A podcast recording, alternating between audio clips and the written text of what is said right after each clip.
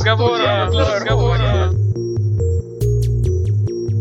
Всем привет! В эфире шестой выпуск подкаста «Провод для разговора». Сегодня я с вами Елена. И Наталья. Всем привет! Напомню, что слушать нас можно также на iTunes, на PodFM и где только нас уже нет. Из- изо всех утюгов вещаем. Так что подписывайтесь, задавайте вопросы. Главное, оценивайте подкаст и советуйте его друзьям. Начинаем, как всегда, с зарубежных новостей. Рассказывай. В соцсетях очень активно распространялась новость о том, как э, какая-то неизвестная старушка принесла на переработку старый компьютер Apple 1 аж 76 года, который впоследствии эта контора по утилизации продала на аукционе за 200 тысяч долларов. Да, потому что он оказался достаточно редким коллекционным образцом. Да, практически, можно сказать, пра-пра-прадедушка с нынешних э, Macintosh и э, MacBook Air и прочих страшных вещей. При этом как раз они теперь разыскивают эту тетушку, чтобы поделиться с ней Что своим... Если она нас сейчас слушает, то обязательно заходите в ту самую контору, и вас там ждут ва- ваши 100 тысяч долларов. Ну, а мораль этой басни, наверное, какая? Что, что вам кажется шлаком, да, на и самом деле бесполезным, и ненужным в хозяйстве. может оказаться очень даже нужным другим. Поэтому мы хотим напомнить еще раз о нашей акции «Доброе дело», в рамках которой мы раздаем нуждающимся поддержанную технику, которая вам уже не нужна. не, ну главное, чтобы пылится. она работала, потому что неработающие компьютеры 76 года, конечно, вряд ли могут кому-то пригодиться. вполне может быть, что он и работал. Выходил в интернет. качество продуктов Apple. Поэтому, если у вас есть какие-то ненужные дома, на балконе или на даче какие-то гаджеты, которые вы считаете уже морально устаревшими, обязательно их приносите в наш павильон Информационный город. Номер 14 на ВДНХ. Кстати, между прочим, есть еще один повод. Помимо того, что прям с порога можно сдать свои смартфоны, ноутбуки, электронные книги, планшеты, сам э, информационный город стоит того, чтобы в него зайти, потому что он буквально вот с пылу с жару открылся после масштабной реконструкции. Что там новенького? Давай расскажем. Там все по-другому. Изменилась экспозиция, изменилась сама концепция, наверное, этого павильона. Теперь это действительно город. Это мини-модель умного города. Можно посмотреть, как происходит управление движением, как происходит посещение врача, как будет, точнее, происходить, наверное, в будущем, да, потому что многие вещи, которые там представлены, это как бы такая футуристика, которая, может быть, вполне станет реальностью в ближайшие там лет 5-10. Поэтому хотите узнать, что нас новенького ждет в И ближайшие что уже несколько лет? есть сейчас, потому Да, и- что там можно заодно научиться пользоваться городскими сервисами, все расскажут, все покажут. И одна из особенностей тоже новой экспозиции, мы там сделали модель современного умного дома. Там можно посмотреть всякие гаджеты, которые помогают сделать быт проще, типа всяких роботов-пылесосов. Что там еще есть? Специальная система безопасности, вход по отпечатку пальца, различные системы мониторинга микроклимата и так далее. Вот, да, как раз, кстати, тут мы на днях участвовали в конференции Startup Village, там была специальная секция про умные города. Так вот, основной, наверное, акцент всех выступающих был на том, что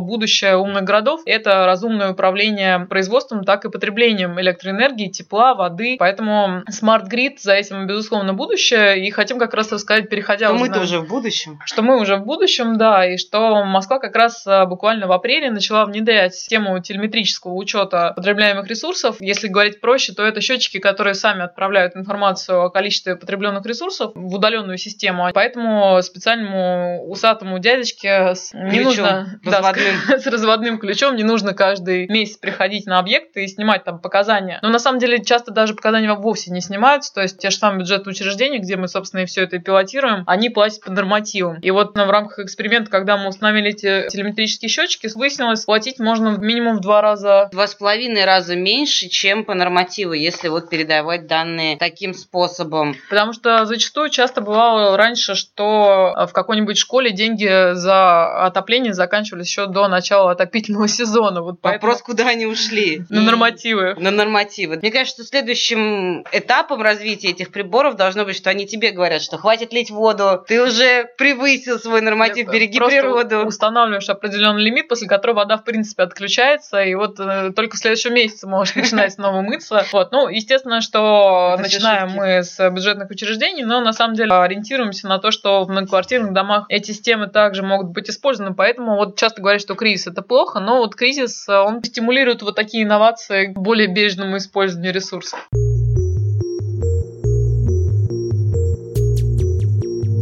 Теперь наша любимая утиная рубрика.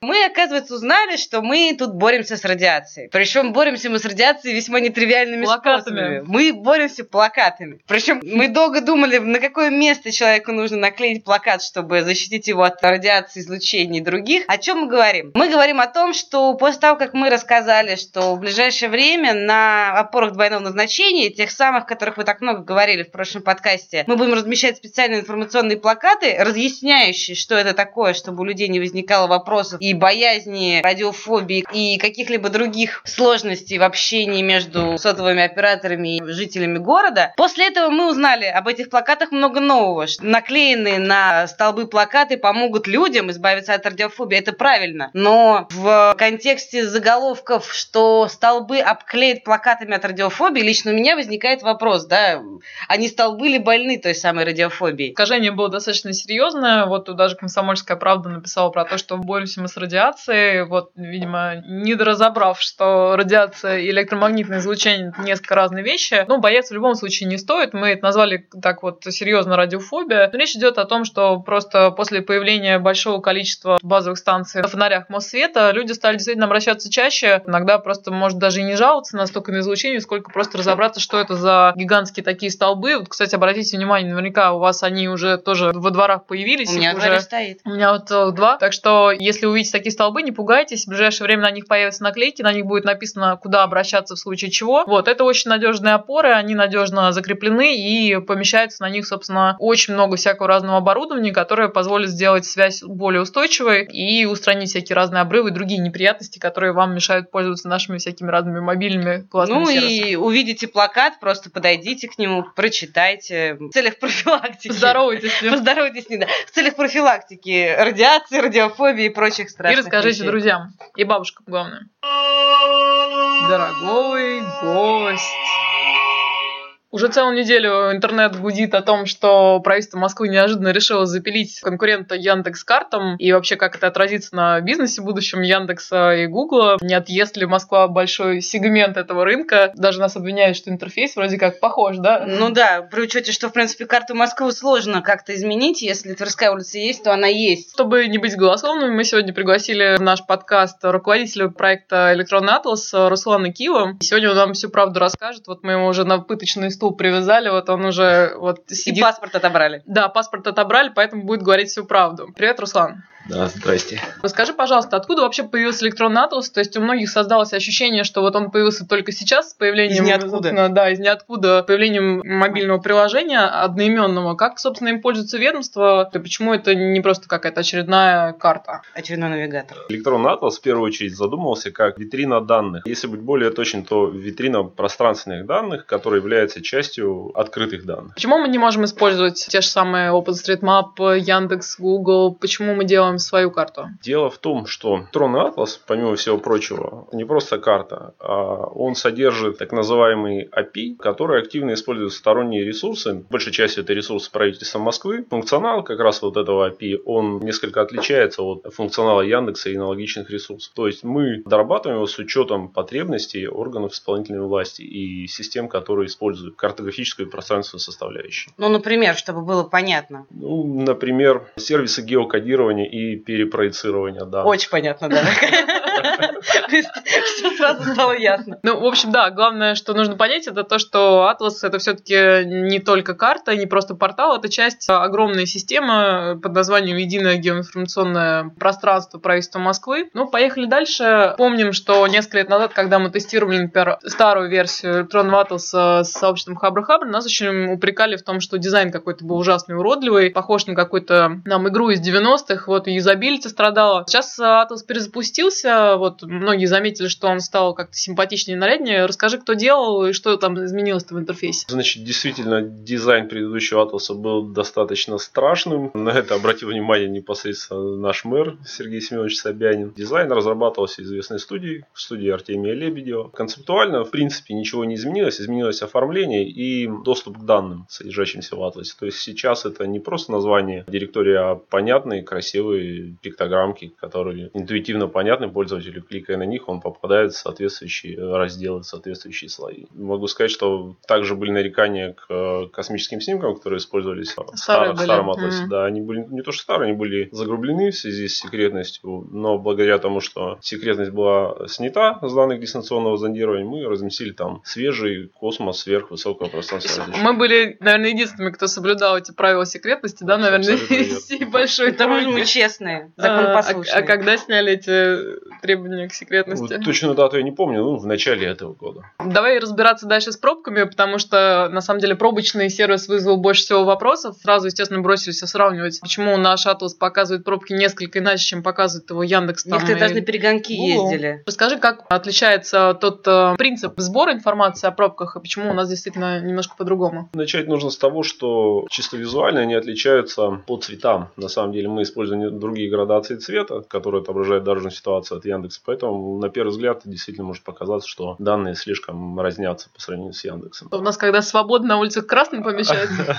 Ну, скажем так, когда достаточно приличный затор, она желтая у нас. Да, у Яндекса это красный, у нас полностью отсутствует коричневый цвет, который есть в Яндексе. А это принципиальная какая-то история? На самом деле нет, не принципиальная. Главное в этом сервисе, как он строит маршрут, а не как он разукрашивает его. Если он проложил действительно оптимальным путем, то можно сказать, что сервис работает удачно. А он изначально по умолчанию как раз прокладывает маршрут с учетом пробок, объездов и так далее? Есть на самом деле три варианта выбора. Да? Это пешком, на автомобиле и на автомобиле. Пешком всегда быстрее, конечно. И на автомобиле с учетом пробок. Как именно формируется эта пробочная карта? Чем отличается от Яндекса? Значит, мы используем сервис, который нам предоставляет Центр организации дорожного движения правительства Москвы. Отличие этого сервиса от Яндекса в том, что используются данные, получаемые с датчиков, которые вмонтированы непосредственно в полотно основных магистралей. Также учитывается информация с камер дорожного наблюдения и других источников. Тоже нас э, много упрекали, как вот мы уже в подводке говорили, про то, что мы зачем-то делаем конкурента. Вот, собственно, какую нишу мы планируем занять? Ну, мы уже объясняли многим, что в Атласе самые актуальные данные, и мы их поддерживаем, в отличие от коммерческих компаний, у которых просто нет такой задачи. Собственно, какую действительно нишу претендуем? Планируем ли мы хранить Яндекс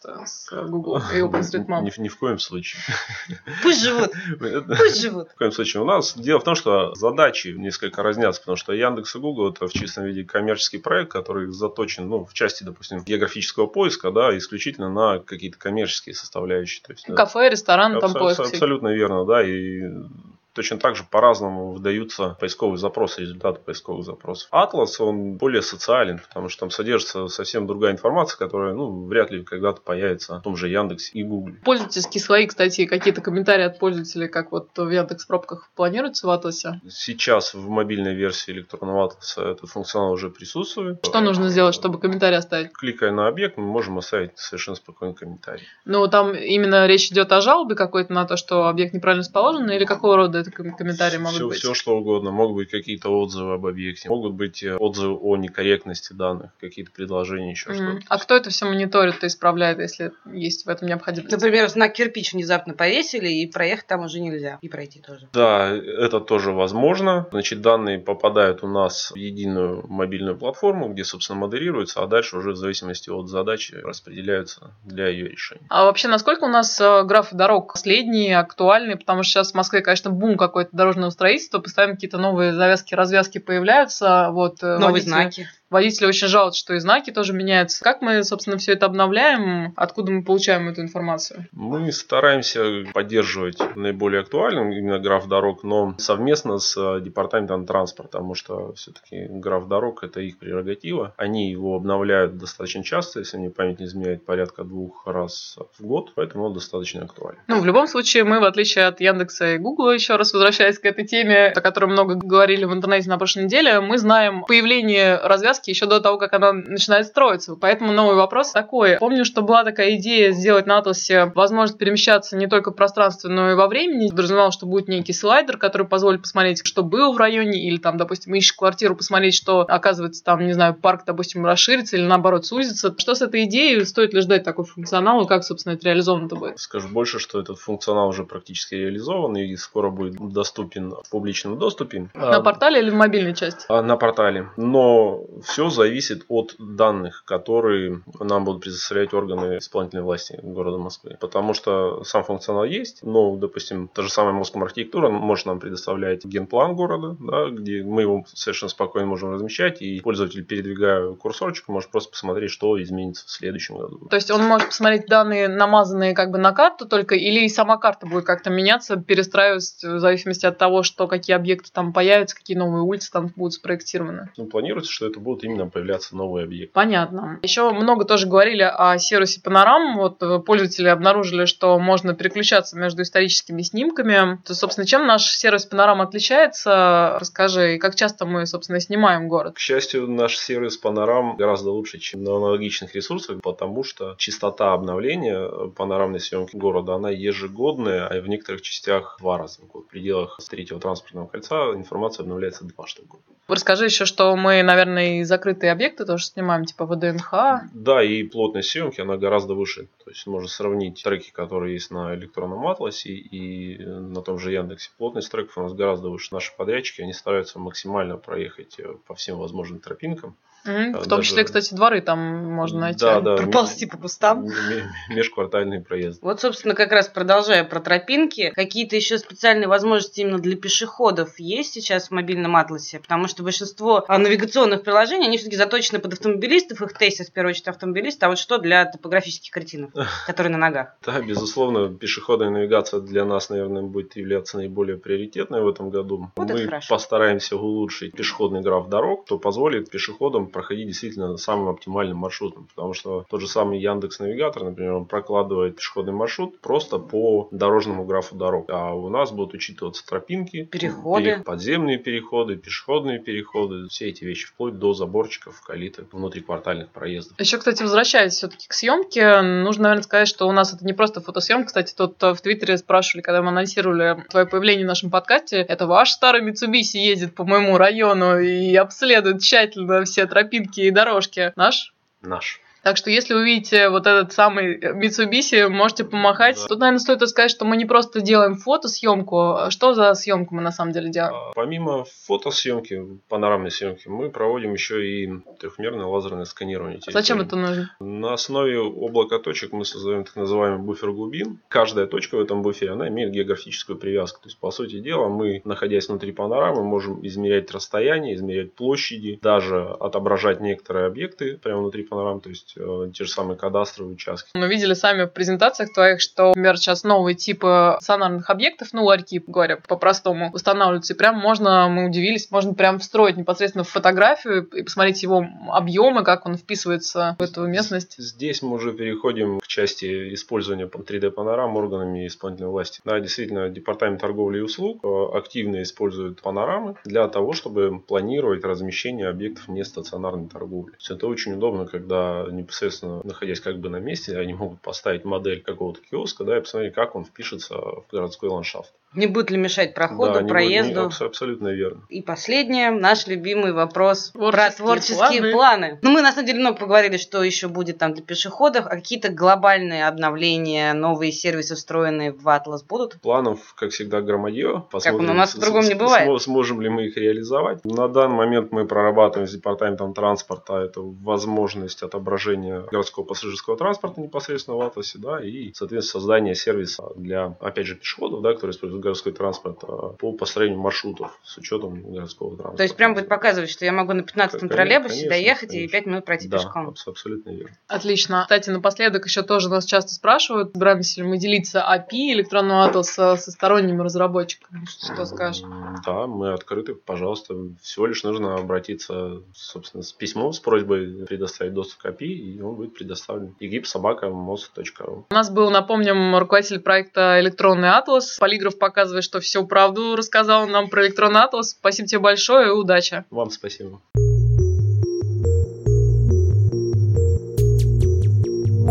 И в завершении этого выпуска что-то мы тут поняли, что мы, наверное, немножко перебрали, да, в отношении наших друзей из Яндекса. На самом деле мы очень с ними дружим. Не конкурируем и не пытаемся доказать, кто из нас лучше. Да, и вот, в частности, плодом, наверное, нашего сотрудничества, которое уже больше года продолжается, уже официально, то есть брак оформлен, можно сказать, у нас подписано специальное соглашение да. при подготовке новых сервисов для горожан. А, вышли Яндекс Прогулки, всем рекомендуем это приложение, пока оно доступно, к сожалению, только на iOS, но коллеги обещают, коллеги обещают подтянуться и на другие платформы тоже, позволяют гулять, собственно, эффективно по Москве, узнавать много всего нового. Нам особенно приятно, что в качестве одного из источников там фигурирует наш проект «Узнай Москву», то есть с него подтягивается информация о памятниках архитектуры. Так что гуляйте, наслаждайтесь. Лет на дворе. Да, наслаждайтесь летом. Мы анонсируем гостей нашего подкаста где-то в понедельник-вторник. Обязательно присылайте им вопросы. И всем счастливо, пока. Будьте активнее. Пока. Провод для разговора. Для разговора.